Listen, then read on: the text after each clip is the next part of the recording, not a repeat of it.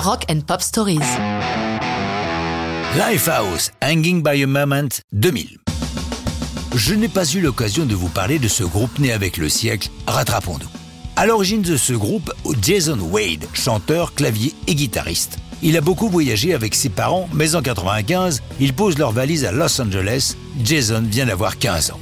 Passionné de musique, par chance, son voisin Sergio Andrade a son âge et il est bassiste.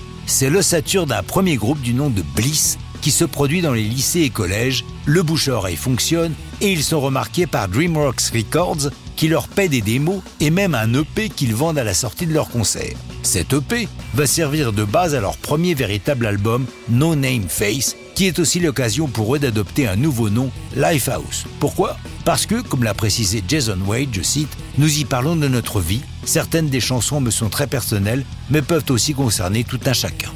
C'est le cas de leur premier hit, Hanging by a Moment.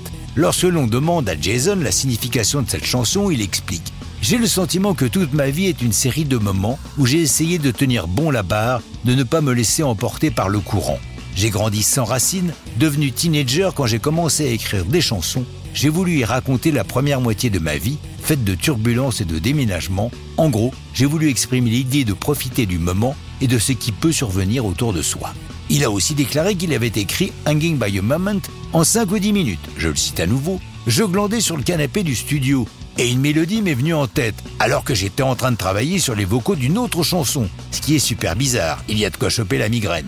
Je suis allé attraper une guitare et le reste a suivi. Depuis ce moment, j'ai appris que quand vous avez une mélodie en tête, il ne faut surtout pas risquer de la laisser passer. Lorsque le groupe enregistre cette chanson, ils sont encore des musiciens assez novices et par prudence, le label fait venir en studio des musiciens de séance pour pallier à d'éventuelles défaillances de ces bleus. Le son grave et plaintif du début, c'est une contrebasse jouée à l'archet.